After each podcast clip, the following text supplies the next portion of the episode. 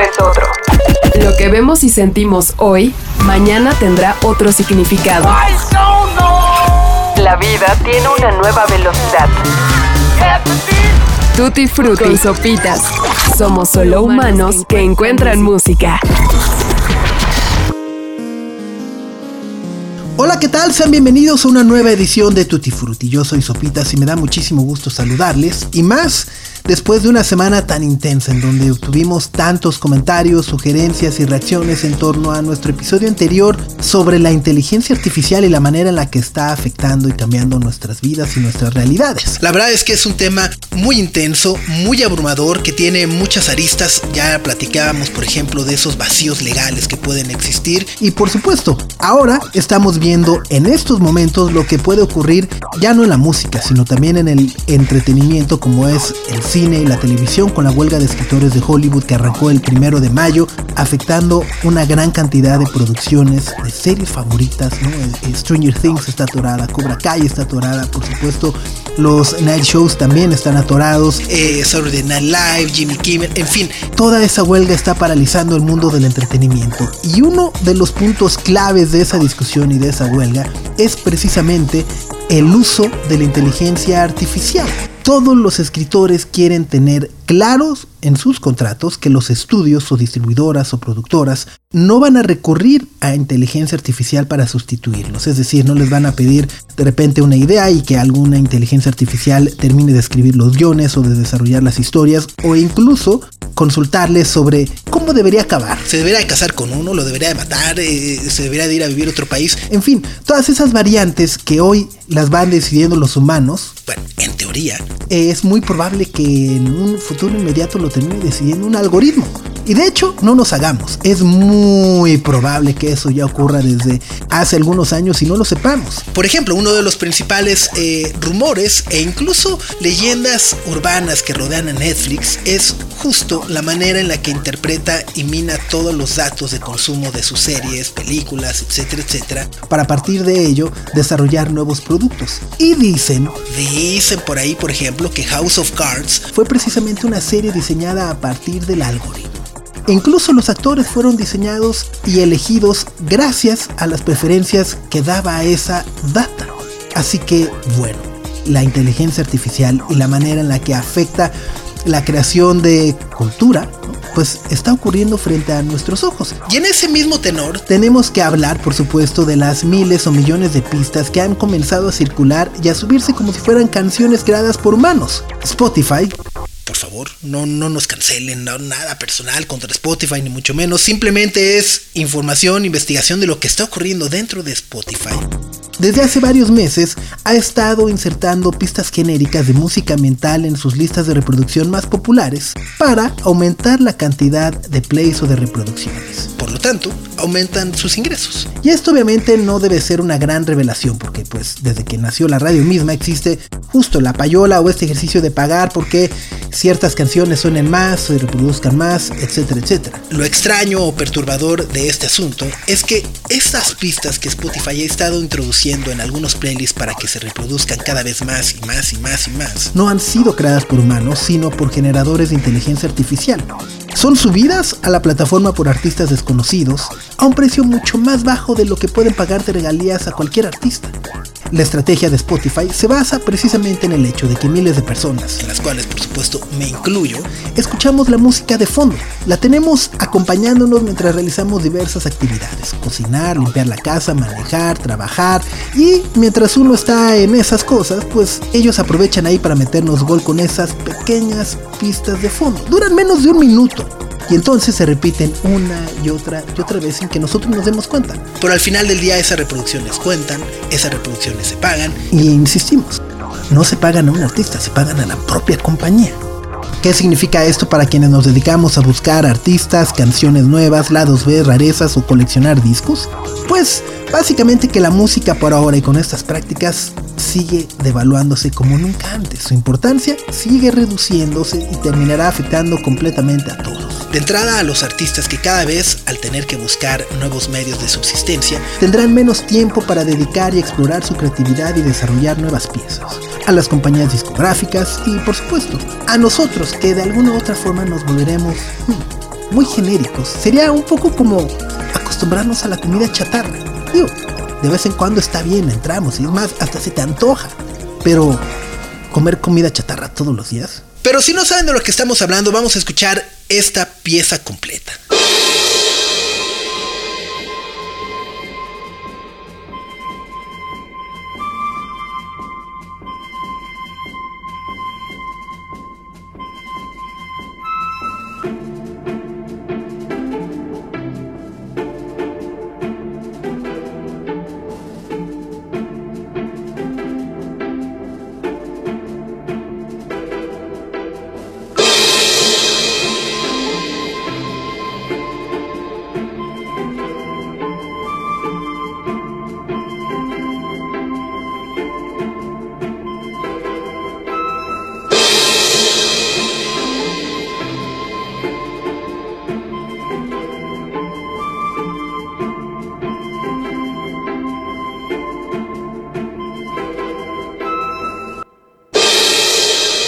Si la buscan en Spotify, la pueden encontrar como Marky Stark, Lynn Thomas, Gals, Finad, Bait You Bod o Melo Roo. No importa, es la misma canción. Es una canción netamente de relleno porque esta sola pieza ha sido subida con decenas de nombres distintos para engañar a los ojos y desafortunadamente también a los oídos de millones de personas. 53 segundos en los que podemos no reaccionar ni darle saltar al reproductor. Y así, según lo demostró hace unas semanas un usuario de Twitter llamado Adam Face, somos engañados diariamente.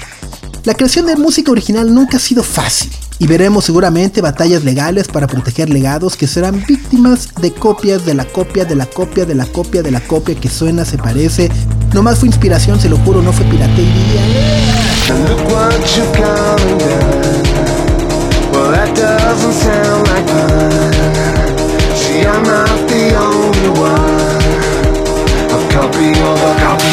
Música sintética está llenando espacios que no sabíamos que teníamos que completar.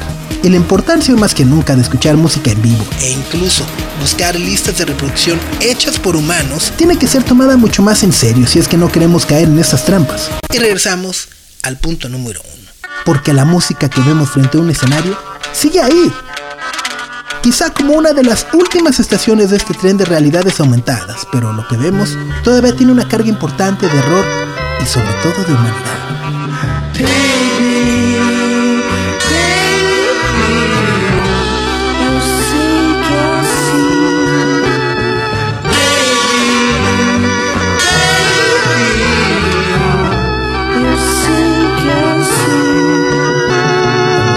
Y es que Mientras más escuchamos de robots, inteligencias artificiales, máquinas o automatizaciones, la música hecha con instrumentos sobre un escenario, las luces, el sudor, las chelas, los pisotones, el agarrarse a besos ahí con el crush ahí de... Es un plan mucho más atractivo que nunca, poco no. Estamos pensando en los conciertos, en los lugares pequeños. Y si nos preguntan, quizás sean nuestros preferidos y los mejores. Nos encantan, por supuesto, también los estadios, los foros, palacios también, pero lo que se vive en corto, en lugares de mil, dos mil personas, todos lo sabemos. Son una historia completamente distinta. Ahí es donde arrancan los mitos y las leyendas que probablemente se volverán mundiales y masivos. Ya Radiohead en Ojo de Agua. El primer show de los Strokes en el Salón 21, el de los Kings of Leon, eh, en fin, el Foro Alicia. Estamos conscientes que la mayoría no rebasará nunca esa capacidad de convocatoria, porque también esa es su razón de ser y de existir. Y lo que conocemos como alternativo en México, también hay que decirlo. Hoy en día suena oxidado, suena como ese tío rancio, fuera de tendencia, porque se ha convertido en un cliché o en un estereotipo despectivo para describir algo a alguien. Y bueno, pues sí, ya no emociona ni a los de Chris.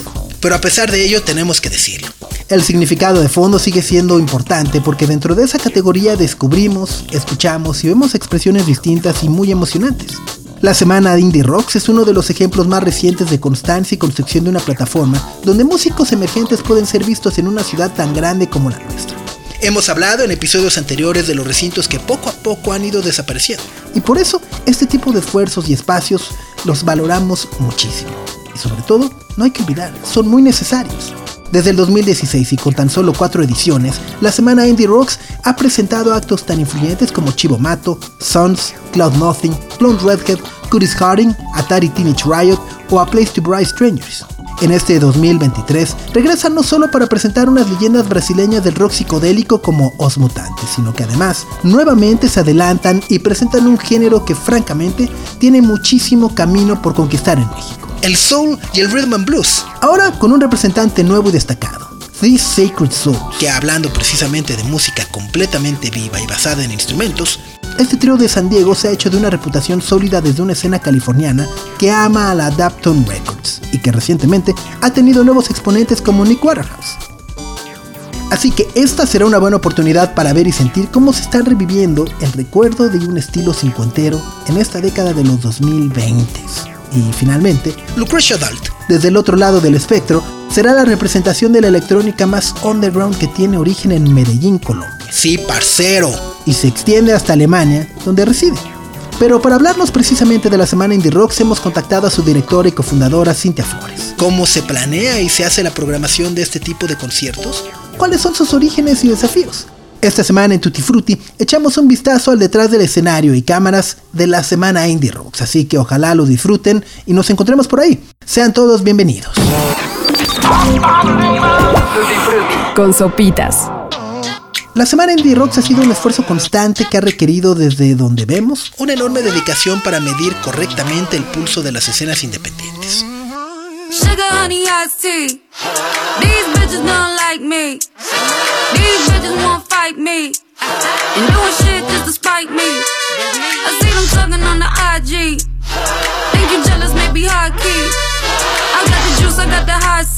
¿Cuáles consideras que son los principales desafíos de organizar conciertos de esta índole en nuestra ciudad? Pensándolo quizá desde el ángulo de la promotoría independiente. Pues los principales desafíos que hemos encontrado siempre han sido de índole económico, en cuestiones de patrocinios y de contar con los presupuestos completos para tener el, el line-up que más quisiéramos tener. Por otro lado, también la agenda ¿no? de algunos artistas de repente no cuadra y, tiene que cambiarse como el ideal de line-up. En otras ocasiones hemos tenido, por ejemplo, cancelaciones, ¿no? Por ejemplo, de Princess Nokia y, y pues sí, sí pega mucho, ¿no? Al trabajo de, de todo un equipo que está esperanzado por sacar algo que es autogestionado y trabajado de manera súper independiente.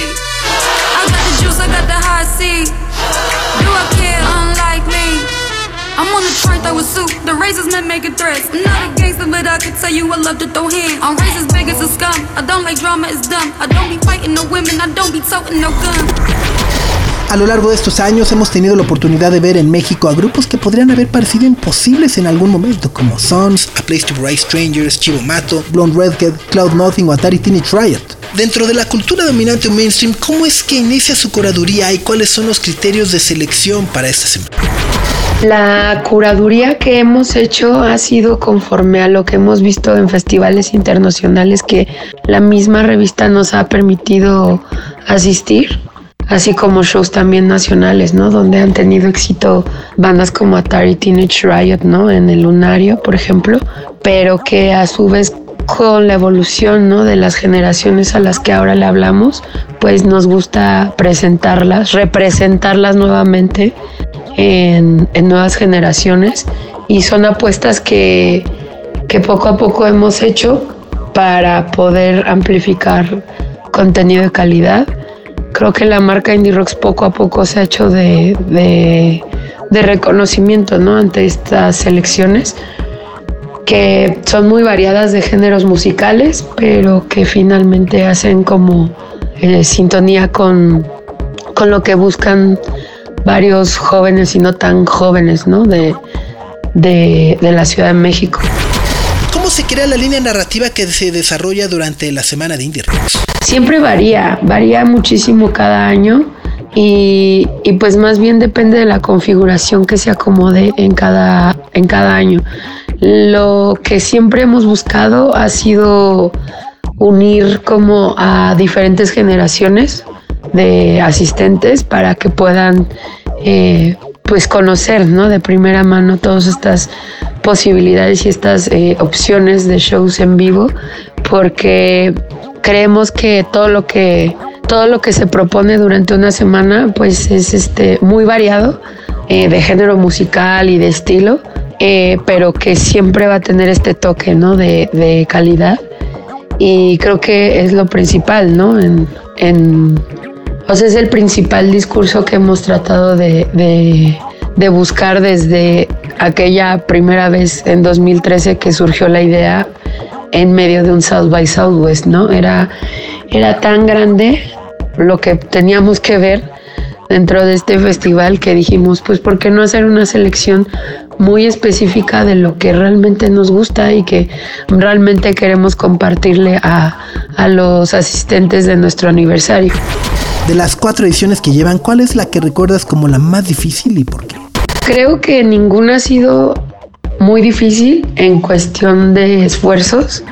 Sin embargo, han habido, por ejemplo, dos como dos experiencias muy memorables, ¿no? Una ante la cancelación de Princess Nokia que poquititos, un par, de, un par de días antes de la fecha dijo que no podía venir a México, pero en realidad pues no, no hubo una explicación clara, ¿no? De parte de la agencia y, y pues esto pues nos dio bastante coraje, ¿no? Porque pues teníamos que ver que, quién iba a pocos días a sustituir la fecha con pues con la misma energía con la que la gente esperaba este show de Princess Nokia. Entonces, pues al final la gente local, ¿no?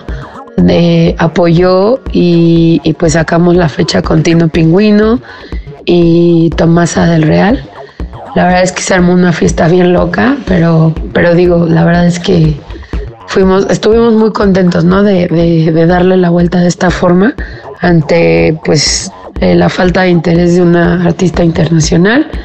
Y por otro lado, hay otra anécdota muy, pues, muy, también muy complicada, ¿no? Porque, pues, al día siguiente de, del show de Atari Teenage Riot, tuvimos a Lee and Expressions y pues al principio no funcionó el, el, PA, cosa técnica, ¿no? Que de repente sucede en cualquier festival y cualquier eh, evento en vivo, ¿no? De todo el mundo, cuando de repente hay circunstancias técnicas que van fuera de, bueno, que están fuera de las manos, ¿no? De cualquier persona, pues simplemente pasa y, y ya eh, esto pasó y, rápidamente el equipo técnico pues eh, sacó otro PA que teníamos, eh, afortunadamente ahí lo teníamos y, pues ya, ¿no? Se, reactivó el show y todos fuimos muy felices.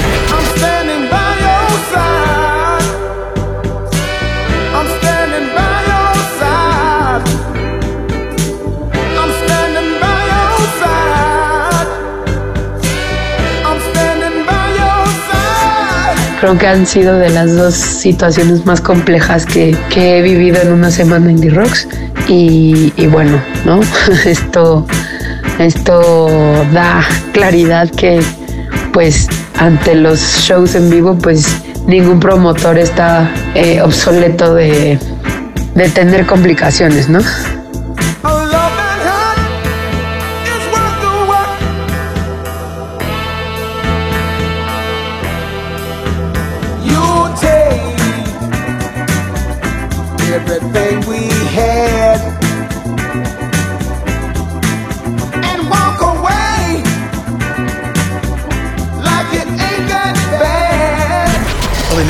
Más gratificante.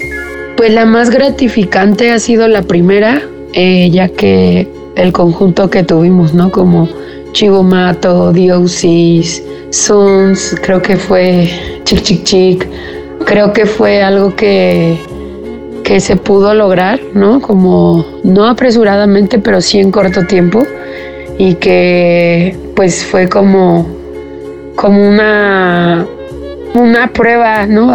Para nosotros de trabajo, de trabajo intenso de una semana, tanto en lo previo como durante y, y pues fue bastante satisfactorio haber logrado la primera producción de una semana Indie Rocks.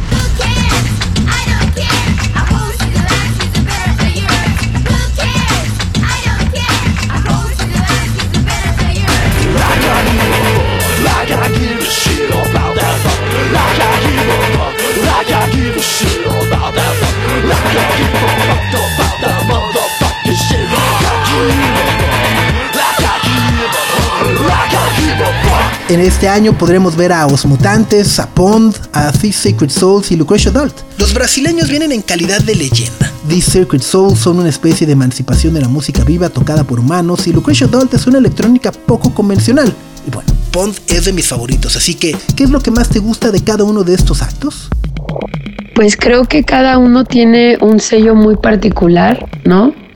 Son este, actos súper diferentes entre los cuatro Lucrecia Dalt es una chica colombiana que la verdad está haciéndolo bastante bien y me emociona mucho como lo que se va a presenciar, ¿no? Ante la experimentación sonora y la genialidad que, que ella tiene.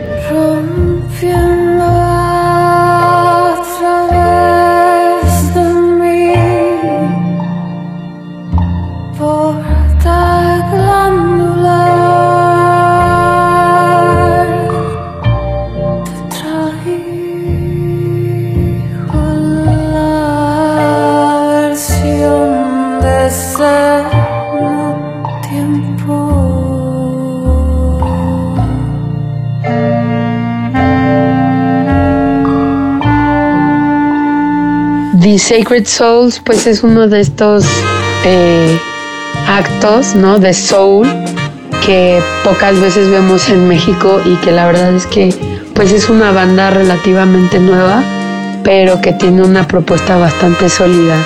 Entonces, pues ahí vamos a estar romanceando con, con las letras de estos chicos y también, ¿no? Me encanta esta situación poco común en, en la escena de, del entretenimiento en la Ciudad de México.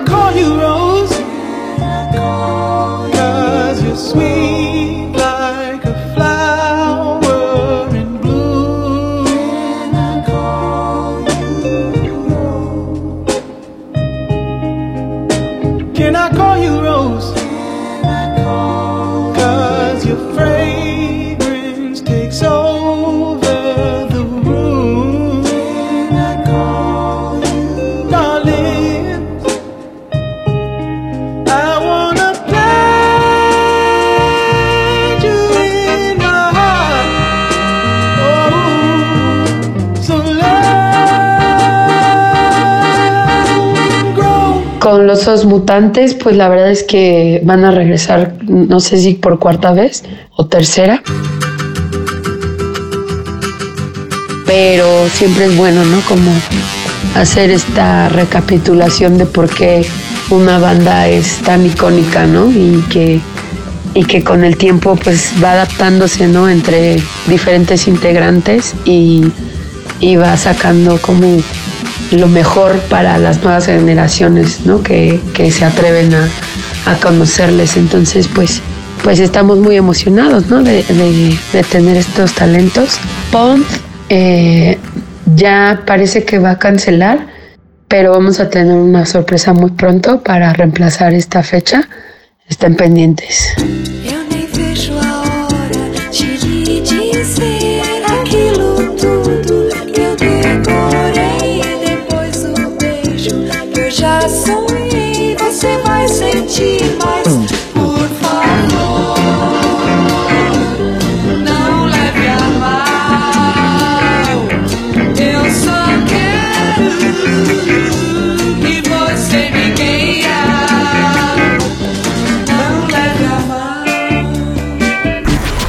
Son los principales obstáculos a los que te has enfrentado en la organización de este tipo de eventos? Pues los principales obstáculos creo que siempre se reducen a la parte económica, por tal vez por la cantidad de vuelos, los costos de vuelos, eh, los costos de producción que requiere algún show. Creo que esto es una limitante y un obstáculo muy fuerte.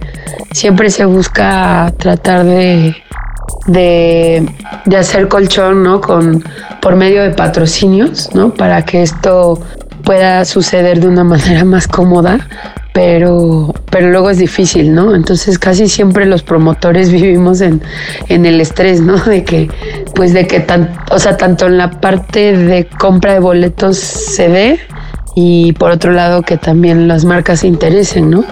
A veces las marcas no conocen bien el talento y pues tardan un poquito, ¿no? En darse cuenta del, del proyecto, ¿no? Del de qué clase de proyecto estamos haciendo. Pero afortunadamente, pues en estos años sí hemos tenido el, apoyo de, ciertos eh, brand managers aventureros que entienden, ¿no? Qué es lo que estamos haciendo y pues bueno, ahí está.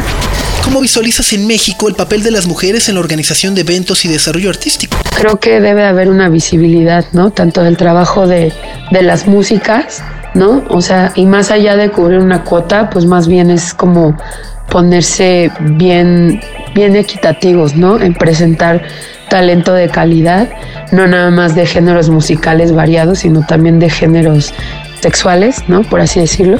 Igual podría haber un acto trans increíble, ¿no? Que estemos buscando y que pues en una, en una ocasión, fíjate, sí, respondiendo a esa pregunta, se buscó a, a Sophie, ¿no? Que es, que era, que era un artista no binario y que la verdad es que me parecía bastante interesante la propuesta, pero bueno, ya pues no, no se logró, ¿no? Ya, ya falleció, pero, pero es esto, ¿no? El tener variedad de, de géneros y de personas que, que, o sea, que no nos y que no nos encasillemos en, en solo un ángulo, ¿no? O en solo una misión de, de la música. Entonces creo que nada es lineal y que aquí pues lo que ofrecemos es esta variedad, ¿no? Y esta gran gama de experiencias de diferentes géneros musicales y de diferentes tipos de, de personas, ¿no? Eso es lo que, lo que creo y, y, bueno, pues ya en específico de mujeres, pues tanto por el trabajo de las músicas como de la parte de producción o de la dirección o, o de la, la, pues simplemente ser parte de un staff, pues creo que todo debe de buscar una equidad. Más mujeres en la organización de conciertos, más mujeres detrás de la consola y más mujeres arriba del escenario y todas las áreas de la industria musical. Las reconocemos y las saludamos desde aquí. A nosotros por ahora no nos queda nada más que decirles hasta pronto y desearles una muy buena semana, no sin antes invitarlos a que sigan nuestras redes sociales porque en los próximos días estaremos obsequiando boletos para que nos acompañen a la semana Indie Rocks. Gracias a José Antonio Martínez por la entrevista y guion de este episodio, así como a Carlos el Santo Domínguez por el diseño de audio. Yo soy Sopitas y por último los invito a que si tienen unos segundos, nos dejen su opinión o sugerencias en Apple o Spotify. Ya podemos leerlos, así que, bueno, sugieran y díganos qué les gustaría escuchar en los próximos episodios. Gracias, cuídense y súbale al volumen. Adiós. El tiempo es otro. Lo que vemos y sentimos hoy, mañana tendrá otro significado. La vida tiene una nueva velocidad. Tutti frutti y sopitas. Somos solo humanos que encuentran música.